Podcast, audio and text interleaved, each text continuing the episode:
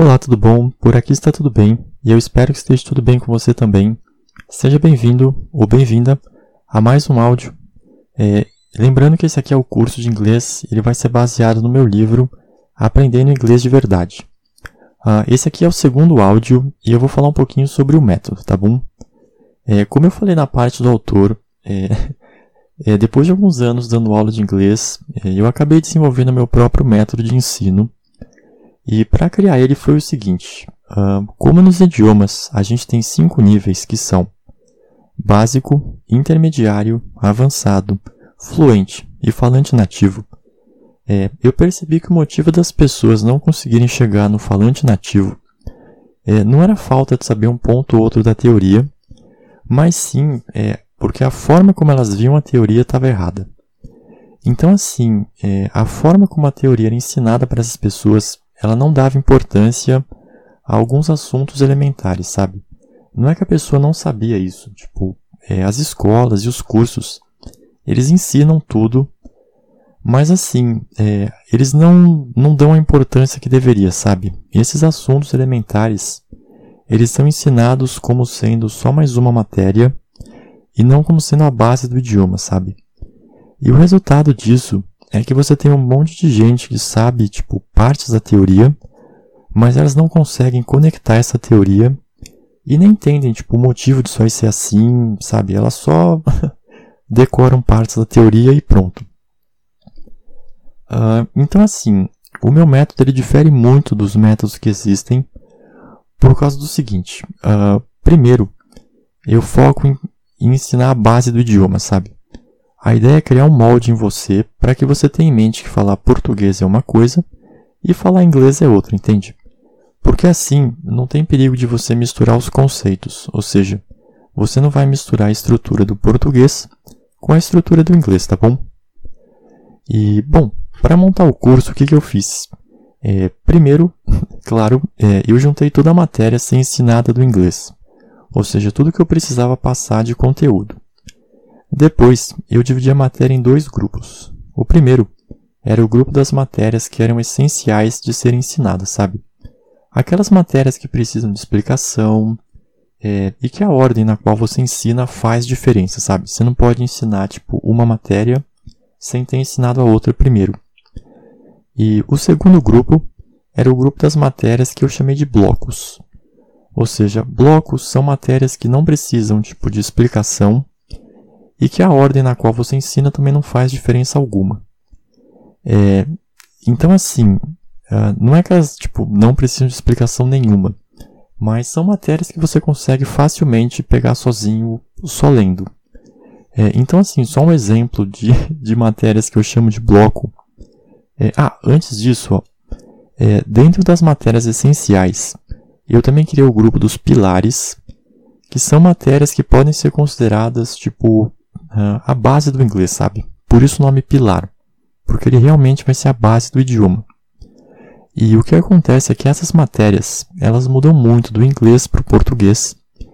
E assim, é, apesar de elas não serem difíceis de, de você assimilar e entender, é, elas precisam de um tempo para você conseguir é, absorver mesmo a matéria, sabe? Por isso eu gosto de passar logo no início, porque conforme o curso vai andando, você vai absorvendo vai assimilando, e a hora que chegar na metade do fim, isso aí já está tranquilo. É, e assim, na parte dos blocos, eu dividi em dois grupos. Uh, o primeiro são matérias que, tipo, é, são blocos, mas a gente usa com muita frequência, uh, como por exemplo, plural. É, plural não tem muito o que explicar, é mostrar as regras e só. E o segundo grupo são matérias que são blocos, mas que tipo a gente usa de vez em nunca, tipo divisão silábica, sabe? Não tem muito o que explicar, é regra e a gente não usa isso aí na prática no inglês. Então foram essas divisões que eu fiz durante o curso. E, e aí para fazer a sequência de aulas, né, criar o livro certinho, uh, a ideia era passar toda essa parte essencial no começo. Mas para não ficar muita teoria junta e ficar um, sabe, um livro pesado, eu fui intercalando um pouquinho da parte dos blocos e para quebrar um pouco essa, essa teoria. Uh, bom, e assim, como eu falei, a ideia do curso é ensinar toda essa parte fundamental é, enquanto você não sabe nada do inglês, ou pedir o favor de você, por enquanto, focar apenas é, no que eu estou ensinando para a gente realmente criar esse molde, porque fica muito mais fácil a gente aprender certo do que aprender errado e precisar corrigir, tá bom? Uh, então assim, ó, o curso aqui vai preparar você para falar tranquilamente como um falante nativo, tá bom? É, mas essa parte de falar e tudo mais, a gente vai deixar para metade e para o fim do curso, tá bom? É, uma coisa que a gente precisa tirar é essa mentalidade de querer aprender meia dúzia de frases e achar que a gente já fala outro idioma, tá bom? É, porque assim, apesar de existirem os cinco níveis que eu falei, eles não são lineares, sabe?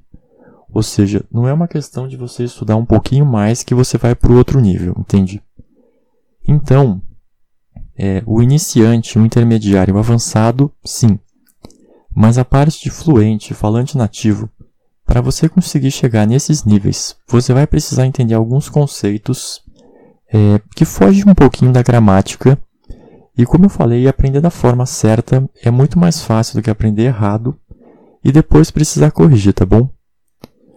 Uh, então, assim, só esse curso aqui eu tenho certeza que vai ser o suficiente para você aprender tudo que você precisa de inglês, tá bom? E. Bom, deixa eu ver se faltou só mais alguma coisa. Assim, ó, só explicando um pouquinho, é, eu vou usar meu livro como referência, então eu abri ele aqui no computador e eu vou lendo aqui as aulas, vendo o que precisa falar, é, e aí eu é certeza que eu não vou esquecer nada, tá bom? E, bom, como no livro é, eu, vou, eu mostro várias frases em inglês, várias palavras, no livro tem a tradução e a pronúncia, tá bom? É, no canal do YouTube, como tem a parte de vídeo, eu consegui colocar a imagem, mas aqui no áudio não tem essa opção. Então, toda vez que tiver palavras ou frases em inglês, eu vou ler a frase, mostrar a tradução e eu vou soletrar para você saber como se escreve isso, beleza? É, e assim, ó, aqui no áudio tem a vantagem de como eu vou falar, é, você vai conseguir pegar a pronúncia bem fácil, tá bom? No livro foi um pouquinho mais difícil, porque eu tive que encontrar como falar isso em português, mas, mas no áudio vai ser tranquilo, tá bom?